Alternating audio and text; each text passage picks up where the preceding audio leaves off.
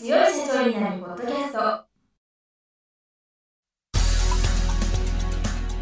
この番組は数字がちょっと苦手な中小企業経営者の方のための番組です。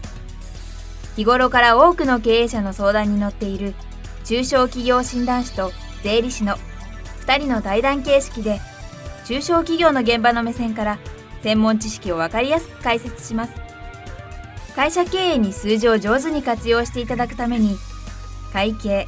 税金融資などをテーマにお伝えしていきます。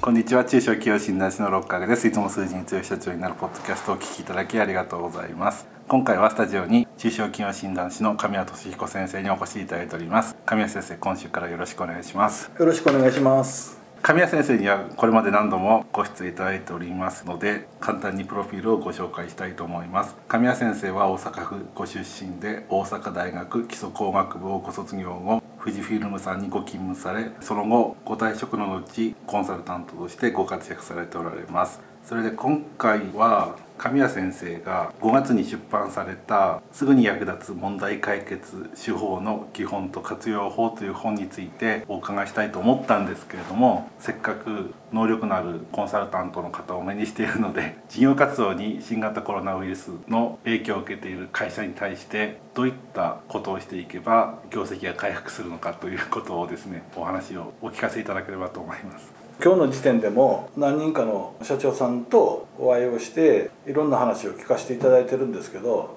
もう総じてウィズコロナですよね。だからコロナとともに生きていくにはどうすればいいかっていうことを考えておられる方がほとんどというか全部じゃないですかね。だからどうしても自分たちの今までのビジネスモデルに対して手を加えなくてはいけないあるいはもう少し考え方を変えなくちゃいけないというふうに思っておられる方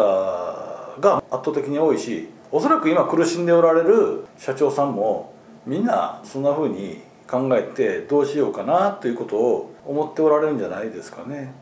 だからやっぱり基本的にはコロナという時代でも完全にいろんなビジネスの形が変わったし元に戻ることはまずないっていうことを考えた時に新しい時代というのにどういうふうにくっついていけばいいかあるいはその辺の新しい部分っていうのをどんなふうに追いかけていけばいいかものにできるかというあたりを基軸に今までとは違うビジネスを追求するもちろん今までのビジネスも当然ほっとくわけではないんですけれどもやっぱりそこを基軸に新分野に挑むということが基本でこの放送をやられる頃にはもう随分とそうやって進んでおる会社が多くなっているんじゃないかなというふうに思いますけどね。新型コロナウイルス感染症の影響なんですけど今まで例えばリーマンショックとか東日本大震災とかいろんな経済危機あったんですけど今回ってすごく今までにないパターンでしたよね。いやもうめちゃくちゃ大きいと思いますよ。本当に聞いてても。ニュースがなんかまだ手ぬるいなというぐらいの感じさえするぐらい現場の社長さんの売り上げに対する痛手っていうのは大きいんじゃないかなと思いますね。だから僕らは経営コンサルタントなんで今日明日困るっていう人が来ることはほぼないので今日明日困るっていう方も含めたら含めなくても結構すごく大きな痛手があって下手したらもう9割減とかこの期間はゼロだったとかっていうのがよく聞きます。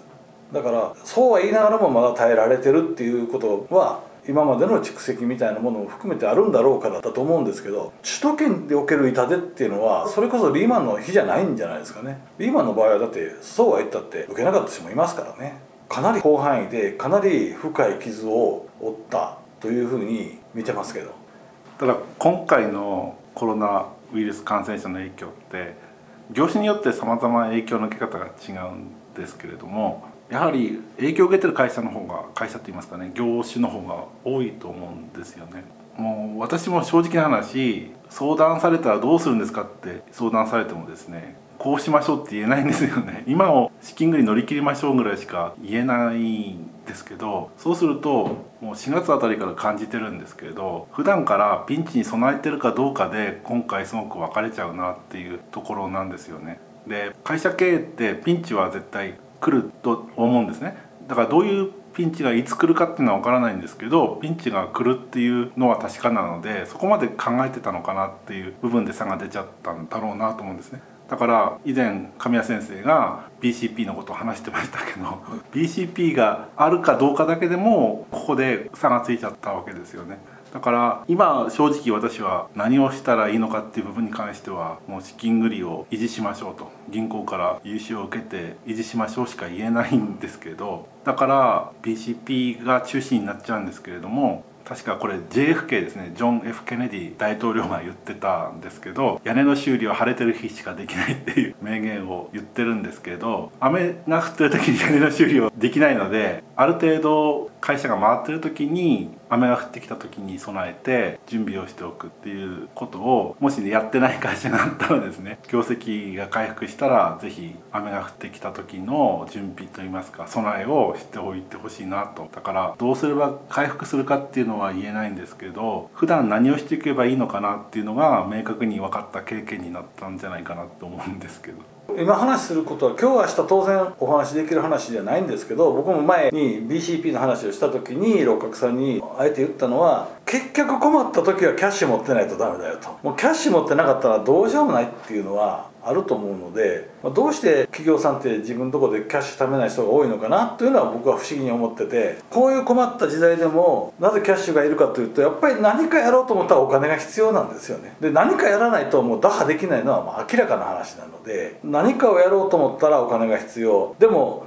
お金がなかったら実はいろんないいアイデアが出ても実行に移せないっていうジレンマに陥るので今日明日の話のためにはならないとは思いますけれどもやっぱりビジネスチャンスをそこの底にあるような景気の時にでもビジネスチャンスの話をするとするとやっぱりお金がないと次の手を打てないということもあるので企業としてもある程度のキャッシュっていうのを持っておくという目標を立てて事業を営んでおかないと景気のいいとこだ時だってキャッシュ持ってないとビジネスチャンスをつかめないので景気の悪いとこだったら実はなおさらなんですよね。本当は今お金出せばいろんなものが安く買えるチャンスだってあるわけですからそういう意味ではこういう時に備えてキャッシュを持つっていうのはすごく重要にしてほしいなというふうには僕は思ってます。実は僕のグループのところで今回もいろんなコロナの支援の話があって結局国が今医療ガウンを作りたいから医療ガウンを作れる企業を探してるってね僕とこにも来てそういう企業ないかっていうのはあって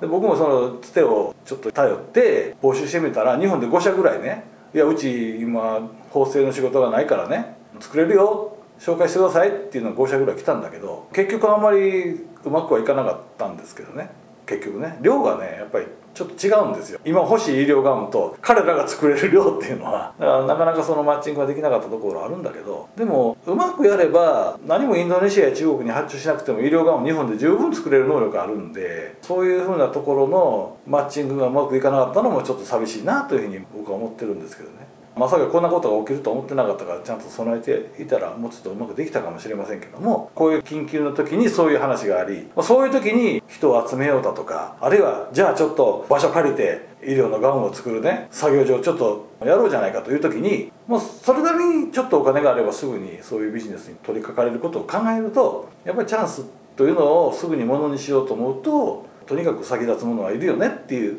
ふうなことを今のコロナの時代でも思ってるところです。ということで時間になりましたので普段からの備えが大切ということでまとめたいと思います。神谷先生のご著書についてはまた次回からお話伺いたいと思います。神谷先生今週はありがとうございました。はいどうもありがとうございました。今回の対談はいかがでしたでしょうか？この番組では公開質問を募集中です。2人のキャスターに回答してほしいという質問はこの番組の配信ブログの専用フォームで受付しています。ぜひお寄せください。またご意見ご感想も同様に専用フォームでお受けしております。配信ブログは検索エンジンで数字に強い社長と検索し最初に出てくるブログです。それでは次回もどうぞお楽しみに。